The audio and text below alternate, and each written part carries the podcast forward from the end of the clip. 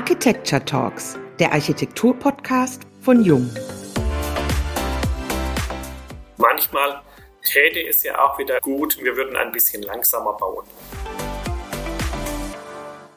Kreative Lösungen finden. Vor 23 Jahren wurde das Architekturbüro Ernst II Architekten von den Zwillingen Markus und Stefan Ernst gegründet. Seitdem hat sich in der Baubranche viel getan. Auf der Baustelle wird aber zum Teil immer noch gearbeitet wie vor 50 Jahren. Wie kann gutes Bauen heute gelingen? Mit über 400 Mitarbeitern an 13 Standorten hat sich das Büro auf die Bauabwicklung spezialisiert. Dazu braucht es Fingerspitzengefühl für die Bedürfnisse der am Bau Beteiligten, Wissen, um das Schwinden der Lehrberufe auszugleichen und Mut, die Dinge in die Hand zu nehmen, anstelle Bedenken zu äußern. Über die Frage, wie man den Spagat zwischen Pragmatismus und Kreativität schafft. Darüber sprechen wir, Wiebke Becker und Diane Slavic, heute mit Markus und Stefan Ernst in unserem Podcast. Hallo und ganz herzlich willkommen beim heutigen Architecture Talks Podcast. Wir freuen uns sehr, dass Sie beide heute bei uns sind. Guten Abend. Ja, guten Abend. Geschwister, die gemeinsam ein Büro führen, gibt es ja einige. Die Bindung bei Zwillingen ist ja noch mal ein wenig enger. Wie führen Sie gemeinsam das Büro? Wir führen das Büro in dem Wissen, dass der andere in der ähnlichen oder gleichen Art seine Arbeit macht, wie man es selbst tun würde.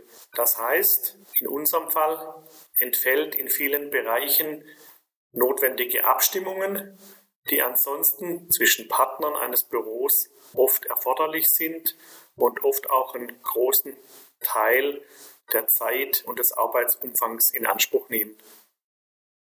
Gibt es denn bei Ihnen so eine Art Aufgabenteilung oder ist das so, wie Sie es gerade geschildert haben, dann eher diese Ergänzung, äh, was es dann auszeichnet in der Zusammenarbeit? Nee, die Aufgabenbereiche sind eigentlich schon klar getrennt und die Zuständigkeiten auch. Die Zuständigkeiten für die einzelnen Niederlassungen, die Zuständigkeiten für Mitarbeiter oder die Zuständigkeiten für Bereiche wie Finanzen oder Investitionen oder Strategie in dem jeweiligen Bereich sind relativ streng getrennt.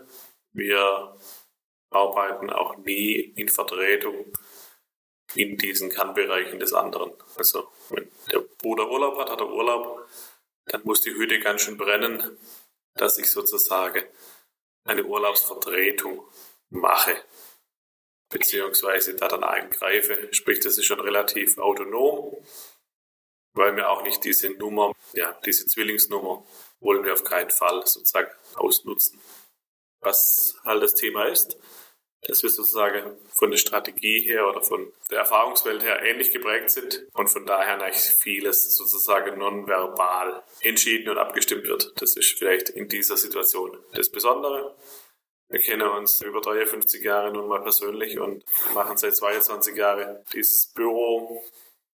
Das bildet gemeinsame Erfahrungen, was natürlich ein gemeinsamer Erfahrungsschatz ist, der auch gemeinsam genutzt wird.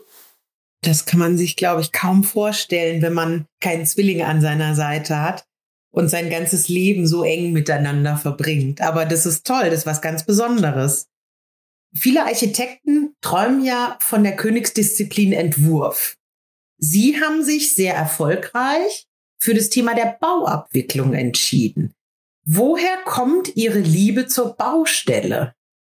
Ich denke, das hat zwei Gründe. Zum einen haben wir schon als Studenten in Büros mitgearbeitet und auch vor 30 Jahren fiel natürlich auf, wenn man sich nicht nur fürs Entwerfen interessiert hat, sondern auch für die Baudurchführung und durfte dort relativ schnell dann auch als Student an Projekten mitarbeiten und nicht nur zuarbeiten. Und zum Zweiten haben wir sicherlich sehr früh gemerkt, schon vor dem Diplom, dass wir die hinteren Leistungsphasen auch können. Das heißt, wir haben uns nicht für Baudurchführung entschieden, weil wir der Auffassung sind, dass wir die vorderen Leistungsphasen nicht können, ja, sondern weil wir das hintere auch können. Das ist vielleicht der wesentliche Unterschied. Dazu kommt sicherlich, dass wir aufgrund der Tätigkeit unseres Vaters, der in der Bauindustrie tätig war, sozusagen von der ausführenden Seite auch geprägt waren und von daher vielleicht weniger Berührungsängste an die Realität da waren. Sie haben es ja jetzt gerade geschildert, dass Sie in den ausführenden Leistungsphasen unterwegs sind oder da auch eben spezialisiert. Was sind denn da aus Ihrer Sicht die größten Herausforderungen bei der Übergabe vom Entwurf in die Ausführung? Ja, man muss konkrete Vorstellungen haben, wie gebaut wird. Das ist ein Wissen, das an der Universität nicht gelehrt wird und an der Fachhochschulen auch nicht. Das kann man sich nur selbst beibringen bei eigenem Interesse. Wir erleben das dann schon auch manchmal ganz lustig, wenn dann andere Büroinhaber uns fragen, ob wir auch Architektur studiert haben oder wir klar feststellen müssen, dass andere Kollegen keinerlei Vorstellung über Materialität und Fügung, geschweige denn über Herstellung dessen haben, was sie da sozusagen aktuell umgesetzt haben möchten. Das ist sicher auch einer der Gründe dafür, dass sich der Architektenmarkt in diesen 25 Jahren verändert hat und sich noch weiter rapide verändern wird. Ich bin ja auch in der Architektenkammer Baden-Württemberg in der Vertreterversammlung. Was ich dort sehe, ist, dass das Festhalten an dem Generalistenideal intensiv gepflegt wird, aber eigentlich das Lippenbekenntnisse sind, um sozusagen an einem überholten Bild festzuhalten und die Tradition zu pflegen, die nicht mehr vorhanden ist. Was wäre Ihre Empfehlung da? Ich kämpfe dort für erhebliche Pluralität, stoße da auch auf Widerstand, dass man halt vielleicht den Strauß des Architektenberufes voll auffächern muss, um auch vielleicht Vertrauen wieder zu gewinnen, indem man halt sagt, okay, es gibt Kollegen, die haben Architektur studiert, aber es gibt dann hinterher verschiedene Fachdisziplinen, die es zum Teil heute schon gibt. Und diese Fachdisziplinen werden konkret benannt. Die wenigsten Rechtsanwälte oder Ärzte sind für alles Generalist und zuständig, sondern haben Fachgebiete. Das stößt aber schon bei den etablierten Mitgliedern in diesen Kammern auf erheblichen Widerstand, weil man halt irgendwie an diesem Generalistenbild festhängt. Die Universitäten oder die Hochschulen oder die Ausbildung macht es einfach. Sie prägen vor allem den Entwurf. Das ist sicherlich auch richtig und wichtig, aber vielleicht überlässt man da halt zunehmend weiter das Feld den anderen Sprich wie in den meisten anderen Ländern, wo halt, sagen wir mal, der Architekt als Entwerfer verstanden wird oder Gestalter und danach kommt Building Management oder der Generalunternehmer. Ich denke aber, es hat auch noch eine zweite Seite. Architektur bis zur Leistungsphase 4 ist Entwurf und Vision und Idee. Und ab 5 kommt die harte Realität. Und die harte Realität ist halt schmerzhaft. Ich habe das bei einem Projekt festgestellt, wo eine Künstlerin, also jemand, der viel mit Tanz zu tun hat, mitbeteiligt war, wo wir ganz klar erkannt haben, als die bemerkt, dass das sozusagen was Dauerhaftes wird, was wir bauen. Dass dort, wo es schlecht ist, alles schlecht ist und dort, wo es gut ist, gut ist, man es aber nicht mehr ändern kann. Also eine Tanzvorführung kann ich abkürzen, die kann ich verändern, die kann ich sozusagen umgestalten, auch im Prozess und verbessern bei was Gebautem sind manche Dinge halt einfach fest und damit so, wie sie sind. Und das ist dann halt die harte Realität und mit der muss man sich dann stellen.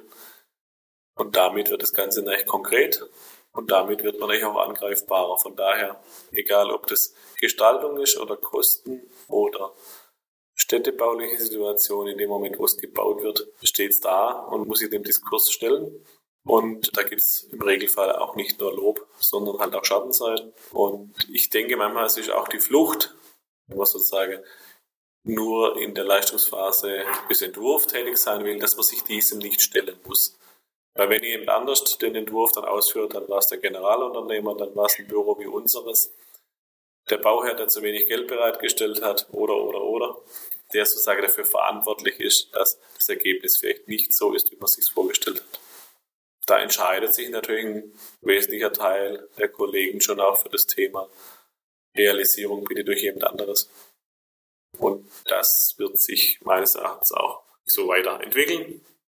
Unser, mein Vorschlag ist dazu eben zu sagen, okay, es gibt Entwurfsarchitekten, es gibt Architekten der Baudurchführung, es gibt vielleicht Architekten, die auch einen Schwerpunkt nur auf gewisse Typologien des Bauens haben und Abschied nehmen vom Thema Generalist, der alles kann sich in 40 Gewerken auskennt, in Tausenden von Dienst, ist ja alles völlig unrealistisch. Wäre das nicht auch eine Chance, gerade für die kleineren Büros, irgendwie, dass die sich zusammentun mit ihren unterschiedlichen Kompetenzen und sich dann ergänzen, beispielsweise bei einem Projekt? Ja, diskutieren wir im Arbeitskreis, in dem ich tätig bin, auch.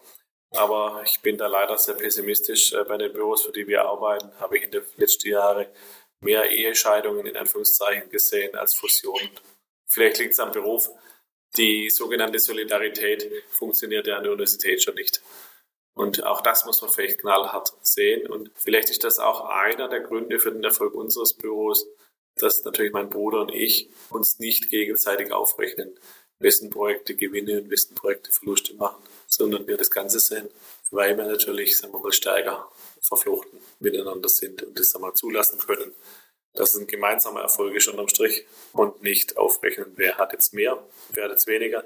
Aber ich sehe als drittes Problem schon auch das Thema der Individualisierung nahezu für oder vieler Architekten, die selbstständig unternehmerisch tätig sein wollen, ohne da Bereitschaft zu haben, Kompromisse einzugehen mit anderen. Kompromisse ist eigentlich ein gutes Stichwort, was uns zur nächsten Frage führt. In der Ausführungsplanung bis hin zur Bauleitung muss man permanent neue Lösungen finden. Sie stoßen auf neue Situationen. Ich meine, wer weiß es dann besser als Sie, was auf der Baustelle alles passieren kann? Der Spagat ist groß zwischen dem Pragmatismus und der Kreativität. Kann man das lernen oder kommt es aus der Erfahrung heraus, da einfach ganz souverän durchzugehen? Ich glaube, es hängt von zwei Faktoren ab. Wir in der Baudurchführung müssen den gestalterischen Willen des Planers erkennen und seine Ausführungsplanung, soweit sie denn vorhanden ist, versuchen in ein ausführbares Modell umzusetzen, um im Ergebnis dann die gestalterische Absicht zu sehen, aber vielleicht die Art der Durchführung, die Art der Konstruktion so anzupassen, dass es auch baubar ist, dass es vielleicht auch finanzierbar ist. Der zweite Punkt ist sicherlich, dass man im Rahmen der Planungsabstimmungen die gestalterischen Vorstellungen des Planers an der einen oder anderen Stelle sicherlich auch manchmal nach seiner Wertigkeit hinterfragt. Das heißt, dass man hinterfragt, dass der Wunsch einer flächenbündigen Sockelleiste sicherlich nachvollziehbar ist, aber an der Stelle dann eben konsequent bis an die Tür, bis an das Fenster, bis an die Sichtbetonwand durchgeplant werden muss und hinterfragt werden muss, damit diese flächenbündige Sockelleiste nachher nicht als auffälliges Störelement sichtbar bleibt. Und dieser Prozess, denke ich, ist das, womit wir bei vielen Projekten Erfolg haben, sozusagen die Umsetzung nicht nur zwingend gemäß nach Plan umzusetzen und an den Stellen, wo es vielleicht nicht ganz so funktioniert, achselzuckend nachher zu sagen, so habt ihr es geplant, so ist es halt.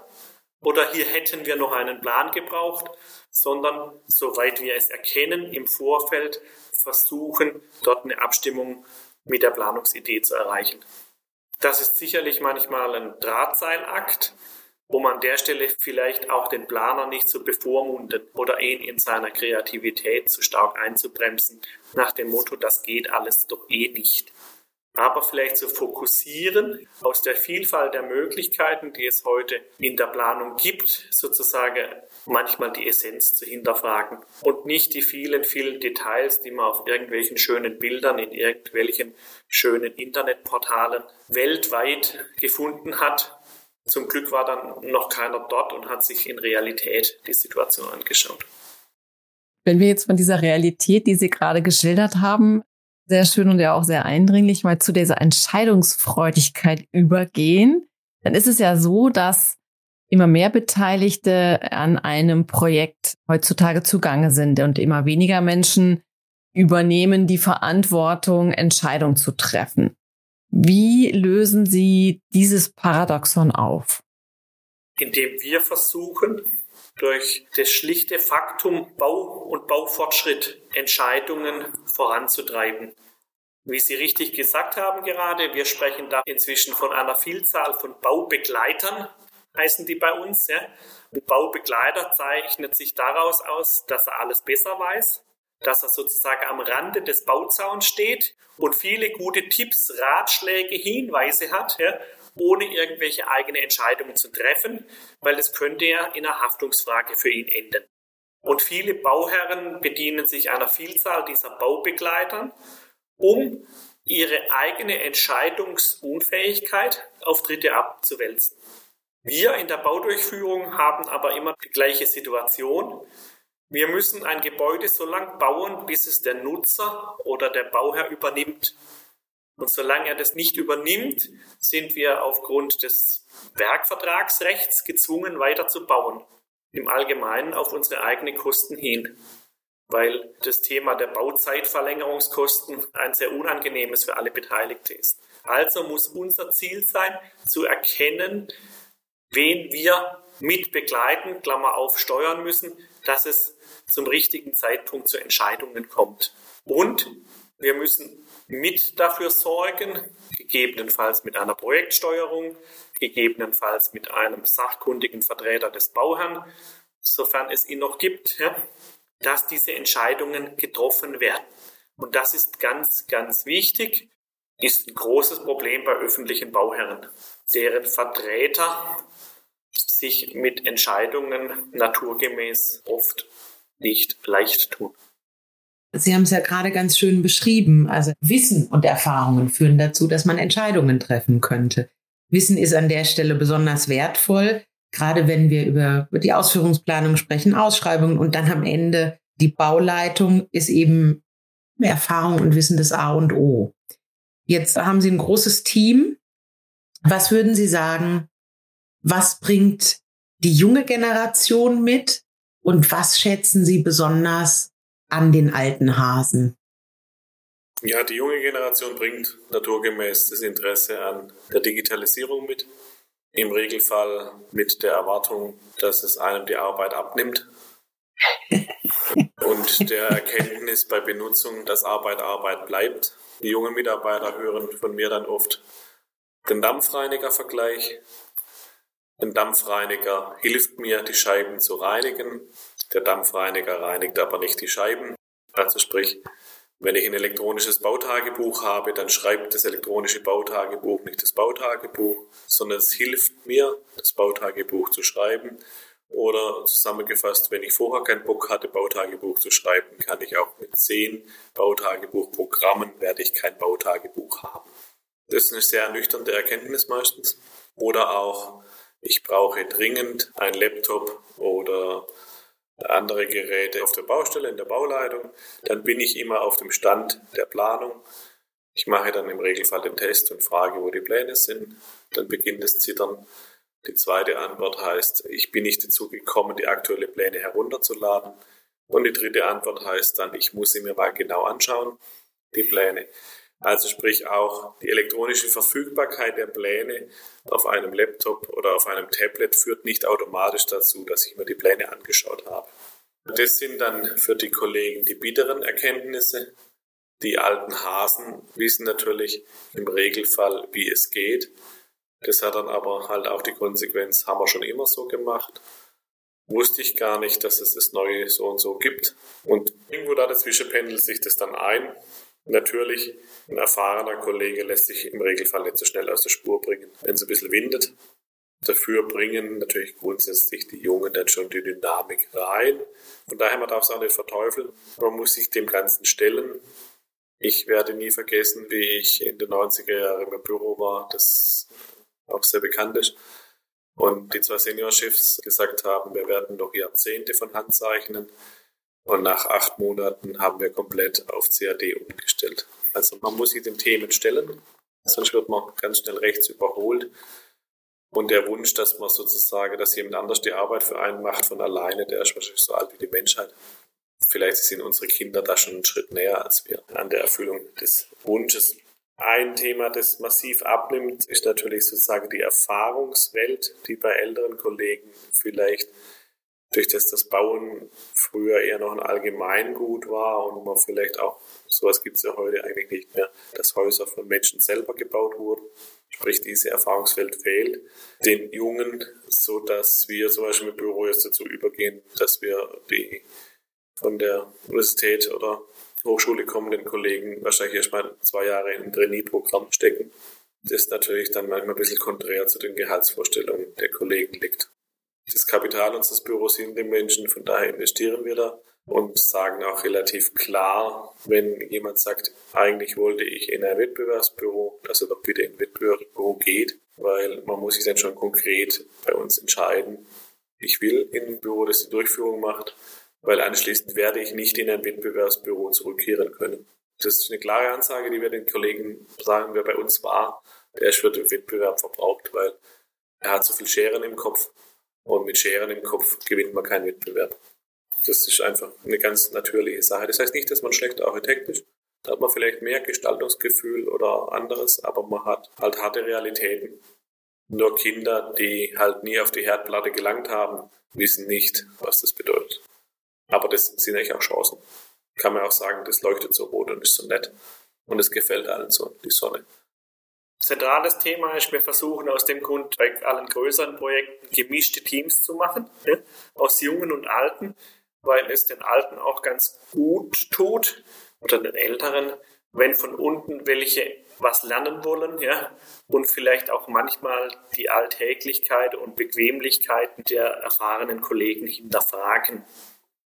Und natürlich ist die Frage, ob es sinnvoll ist, dass man ein Bautagebuch noch in Hand schreibt. Oder dann vielleicht doch auf dem Tablet, aber jeden Tag bitte. Also machen wir sehr gute Erfahrungen. Wir haben weniger gute Erfahrungen gemacht mit Teams jetzt nur aus Älteren und natürlich bei größeren, komplexen Projekten Teams mit nur Jungen. Das funktioniert nur bei unseren Kollegen, aber bei uns nicht. Okay. Also viele Wege führen nach Rom, ob jetzt per Hand oder digital. Ich würde gerne nochmal auf einen ganz anderen Punkt kommen, nämlich das Thema der Wertschätzung. Und da geht es uns nochmal darum, aus Ihrer Sicht nochmal zu hören, warum werden die Entwurfsarchitekten hofiert und auf der anderen Seite die ausführenden Büros ja manchmal fast vergessen? Was würden Sie sagen, worin liegt's? Ich denke, es liegt an zwei Sachen. Der eine Umstand ist sicherlich natürlich, dass in der Hochschule das Entwerfen als sicherlich wichtige Königsdisziplin gelehrt und gelernt wird. Und auch dort natürlich das Entwerfen und der Entwurf über allem steht. Und alle anderen Fächer vielleicht an der Stelle auch vorhanden sind, aber nicht diese Stellung haben. Der zweite Grund ist sicherlich, dass mit der Annahme eines Entwurfs beim Architekten ihm per se eine gewisse Stellung zuerkannt wird vom Umfeld. Also der Kollege hat den Wettbewerb gewonnen oder er wurde prämiert. Das heißt, dass im Entwurf sozusagen eine Sonderstellung gegenüber dem Kollegen bereits besteht, ohne dass es umgesetzt wurde. Allein durch einen sicherlich gelungenen, schönen, extravaganten, passenden Entwurf. Die Leistung, die wir machen, hat diesen Nimbus erst einmal nicht. Ist Pflichtaufgabe. Und ob dann am Schluss das Ganze sozusagen diese Lorbeeren bekommt, hängt sehr vom Projekt ab und hängt sehr vom Projektverlauf ab. Und grundsätzlich hat natürlich diese Baudurchführung ja auch in der Presse und medial meistens einen eher negativen Touch. Wenn Sie Elbphilharmonie oder Flughafen oder Stuttgart 21 hochwerfen, dann verbindet es meistens in der Assoziation der Umwelt nicht unbedingt Glücksgefühle. Oder umgekehrt, wenn wir sagen, dass wir den Stuttgarter Hauptbahnhof, den Bonatzbau in der Bauleitung umbauen, dann bekommt man fast schon mitleidige Kommentare. Gleichzeitig fällt mir aber auf, wenn es gelingt, zum Beispiel die Elbphilharmonie oder auch der Flughafen in Berlin, dann ist das auf einmal weggeblasen. Und dann ist es wieder der Entwurf von Gerkan Mark und Partner oder der Entwurf von Herzog de Meuron, ja, der gelungen ist. Dieses negative Zwischenepisode, ob jetzt Bauzeit oder Baukosten, ist dann ausgeblendet. Ich denke, es hängt auch damit zusammen, dass natürlich für einen Großteil der Außenwelt der Beruf des Architekten im Wesentlichen im Entwurf besteht, auch in der Darstellung und weniger in der Umsetzung. Und nicht zuletzt bei der Umsetzung hat man vielleicht eine schmutzige Hose auch in der Bauleitung oder matschige Stiefel, zumindest am Anfang. Und ich glaube, das sind manchmal auch eher subtile Situationen, die das prägen. Gleichzeitig hat es auch was Wunderschönes, wenn man einfach mal was schaffen kann. Also mit den Händen was schaffen kann und dann das Ergebnis sieht. Naja, aber gleichzeitig wird selbst der Sohn eines Architekten gefragt, wenn er Betonbauer lernt, ob er eigentlich nichts Besseres hätte finden können. Also die Wertschätzung dieser Berufe ist natürlich traditionell, zumindest in Deutschland, ich sage mal, mit niederem Rang verbunden. Und das ist ja der klassische Widerspruch zu dem Generalistenanspruch, der Baumeister wäre was Hohes. Aber wenn der Baumeister sagt, ich bin Betonbauer, dann ist plötzlich kein Baumeister mehr, sondern Betonbauer. Und das ist halt, was in der Gesellschaft sowieso die Dienstleistung über alles hebt, eigentlich sowieso ein schwieriges Thema. Man kann es auch andersrum sagen, schicke mir alle nach Hause, die für uns bauen, würden wir uns ganz schön umschauen. Ja, das führt tatsächlich zu einem Thema, wo uns Ihre Meinung sehr interessieren würde. Wir haben ja die Situation, irritierenderweise, das Bauen boomt, trotz der Corona-Pandemie laufen und liefen die Baustellen weiter und weiter. Man hatte so das Gefühl, es gibt eigentlich gar keine Pandemie bei der einen oder anderen Baustelle. Und statt des Auftragsmangels hapert es gerade an der Materialbeschaffung und an den Fachkräften. Sie haben es gerade selbst erwähnt. Gibt es Strategien, die Sie für die aktuelle Situation entwickeln? Beziehungsweise was muss sich für die Zukunft ändern, wenn eben Lehrberufe auszusterben drohen? Wie kann es gelingen, dem Handwerk wieder eine andere Wertschätzung zu geben? Aus meiner Sicht, indem man den Wert von Menschen, die tatsächlich in Arbeiten wieder mehr Wert schätzt im wahrsten Sinne des Wortes. Ein Grund, warum das nicht so ist, denke ich, liegt auch daran, dass ein großer Teil der auf dem Bau Beschäftigten auf großen Baustellen, auf unseren Baustellen als Werkvertragsunternehmer aus Osteuropa kommt. Das heißt, der Mann mit der schmutzigen Hose, den sehen wir gar nicht mehr außer auf der Baustelle, weil der kommt abends nicht mehr nach Hause, sondern der darf ins Wohnheim oder in seine Arbeiterunterkunft und am Wochenende ist er hoffentlich zu Hause in Rumänien oder in Polen. Das heißt, die sind aus dem Bild, aus dem Alltag erstmal verschwunden. Was man generell zu der Materialknappheit und ähnlichen Themen sagen muss aus meiner Sicht, ist vielleicht manchmal auch etwas Gelassenheit. Ja? Also es wird bei uns inzwischen alles medial hochgepumpt, ob berechtigt oder nicht. Natürlich gibt es, wenn das Granulatwerk in Holland Lieferschwierigkeiten hat, Lieferprobleme. Und manchmal täte es ja auch wieder gut, wir würden ein bisschen langsamer bauen. Das andere ist natürlich, es gibt keine Vorratshaltung mehr, es gibt keine Lagerhaltung mehr. Es wird auch auf dem Bau de facto immer alles erst nach Bestellung produziert und vielleicht muss sich das auch wieder ändern.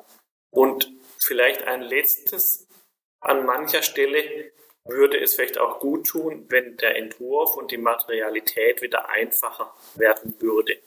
Das würde an vieler Stelle auch vielleicht zu Themen wie Materialknappheit etwas lindern.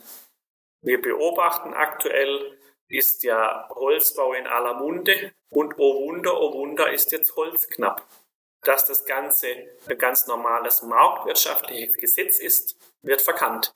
Wenn ein Büro wie unseres, das vor zehn Jahren vielleicht ein Holzbauprojekt hatte und zurzeit 30, Woher soll das auf einmal herkommen? Auch wenn es jetzt gerade schick ist oder nachhaltig oder was auch immer man für Schlagworte da benutzen. Und da glaube ich, wäre manchmal etwas mehr Gelassenheit und vielleicht dann auch Flexibilität. Denn vielleicht ist ja dann der aktuell so verpönte Stahlbetonbau auch eine Alternative wieder. Weil manches an dem Holz- und Holzhybridbau, zumindest bei Großbauvorhaben, ist aus unserer Sicht manchmal schon zu hinterfragen wenn sozusagen nur noch Holz eingesetzt wird, weil es aus Holz sein muss, aber vielleicht das Holz an dieser Stelle in seinen Fähigkeiten gar nicht mehr zur Geltung kommen kann, sondern vielleicht nur noch Tapete oder Verkleidung ist oder aktuell bei uns auch bei einem oder anderen Projekt, das Holz noch aus Brandschutzgründen verkleidet, zubetoniert, aufbetoniert wird und seine eigentliche Funktion völlig verliert. Aber natürlich sich der Bauherr mit dem Label, ich habe hier ein Hybridprojekt, schmücken kann. Ja, vielleicht muss man da auch sagen, dass Hybride vielleicht insgesamt etwas schwierig sind, gilt ja auch für Autos. Wenn ich ein Hybridauto kaufe mit 180 PS Benzinmotor, der Strom erzeugt, da kann man sich ja schon fragen, ob man alle Tassen im Schrank hat. Aber so funktioniert es halt. Das andere wird die Marktwirtschaft regeln. Ich denke, Tests für Covid, die vor acht Wochen 4,50 Euro gekostet haben und heute 80 Cent kosten, sind ja eigentlich ein gutes Beispiel, wie super Marktwirtschaft eigentlich funktioniert. Ob es einem gefällt oder nicht, sei dahingestellt. Und dann muss man eigentlich ganz klar sagen, dass die Baubranche jetzt betroffen ist von der Materialknappheit, hat sicher auch etwas mit Spekulation zu tun. Man kann natürlich die noch funktionierenden Bereiche der Wirtschaft jetzt auch noch kaputt machen. Da gehören eigentlich auch andere regulative Maßnahmen dazu, die aber nur global gelöst werden können. Das ist international zu regeln. Und wenn das PP-Granulat halt in Indien hergestellt wird, wird es halt in Indien hergestellt. Dort ist es ja 0,001 Cent billiger. Ja, aber das sind Dinge, die müssen wir uns vielleicht nach dieser Veranstaltung, die wir seit anderthalb Jahren treiben, mal klären. Auch die Frage, wie viel Beschäftigung braucht unser Land, wenn ein gutes Drittel nichts arbeitet oder in der Covid-Pause ist. Aber das sind schwierige Themen, die muss die Gesellschaft entscheiden. Ob sie die nach dieser Veranstaltung entscheidet, weiß ich nicht. Ja, ich glaube, wir vier kriegen die heute Abend nicht mehr gelöst. Das wird, glaube ich, ganz schwierig. Da würden wir jetzt sehr abtauchen. Obwohl das natürlich auch sehr, sehr spannende Fragen und Thesen sind, die Sie da gerade geschildert haben. Wir kommen zum Schluss unseres Podcastes und uns würde doch wirklich nochmal interessieren, wenn Sie heute nochmal beginnen würden. Was sind die Dinge, die Sie anders machen würden nach den Erfahrungen, die Sie jetzt haben? Nichts. Dann stelle ich eine andere Frage. das, war, das, das hatte ich jetzt fast vermutet, dass ja. genau diese Antwort kommt. Ich kann Ihnen vielleicht an der Stelle anders antworten. Hätte ich vor 25 Jahren gewusst, was mich erwartet, hätte ich an vielen Stellen vielleicht gezögert, das überhaupt anzugehen.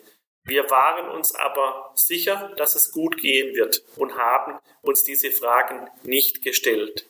Das heißt, wir hatten das große Glück, dass wir kein Gründerseminar, keinen Businessplan, kein Geschäftsmodell, kein Stadtkapital gebraucht haben, sondern einfach losgelegt haben mit dem Wissen, das wird schon gut gehen.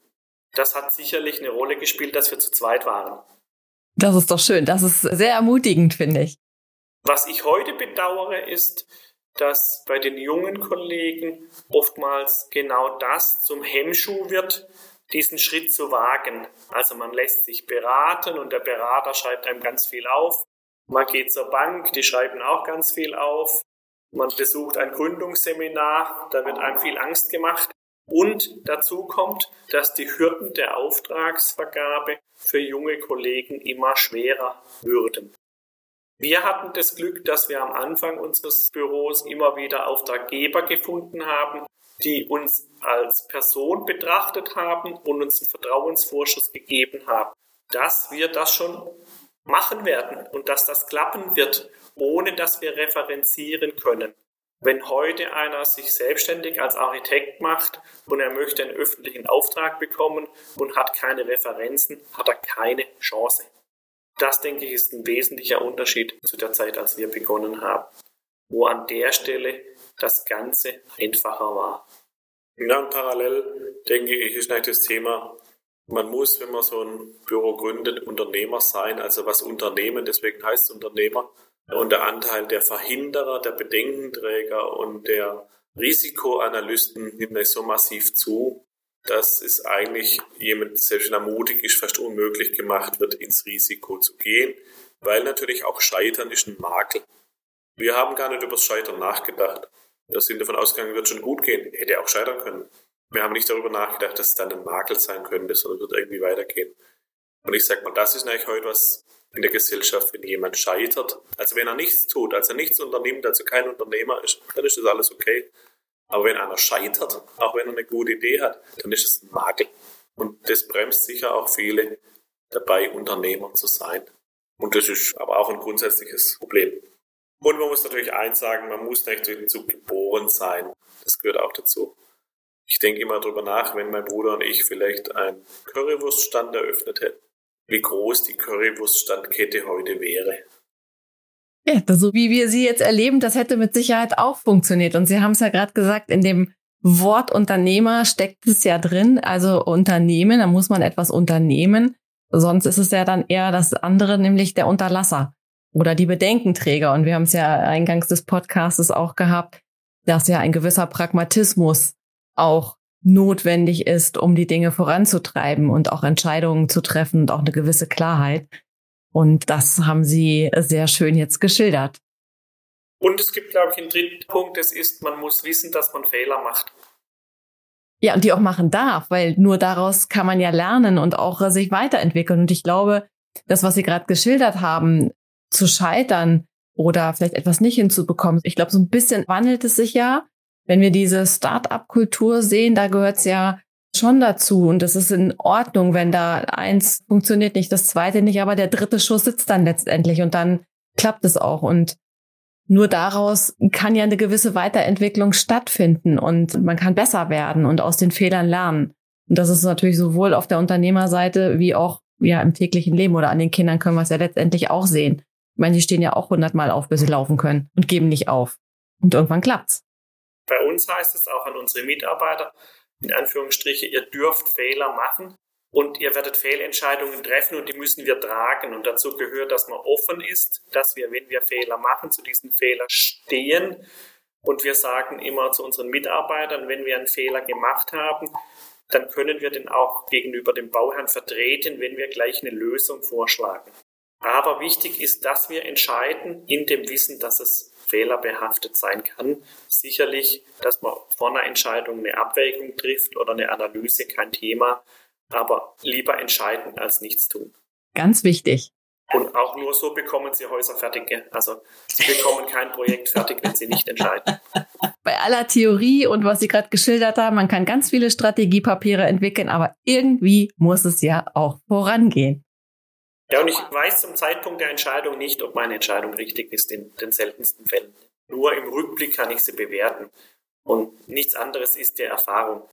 Erfahrung ist das Wissen aus dem Rückblick, es ist gut gegangen und die Hoffnung, dass es nochmal gut geht. Das würde ich jetzt einfach mal als wunderbares Schlusswort nehmen an der Stelle. Vielen lieben Dank an Sie beide für die offenen Worte, für die ehrlichen Worte, auch für Ihren wunderbaren Pragmatismus, den Sie mit an den Tag legen. Wir freuen uns sehr auch wieder auf die nächste Folge der jungen Architecture Talks und sagen an dieser Stelle herzlichen Dank an Sie beide. Und wir danken auch ganz, ganz herzlich unseren Zuhörerinnen und Zuhörern und freuen uns auf die nächste Folge des Jung Architecture Talks, dem Architektur-Podcast von Jung.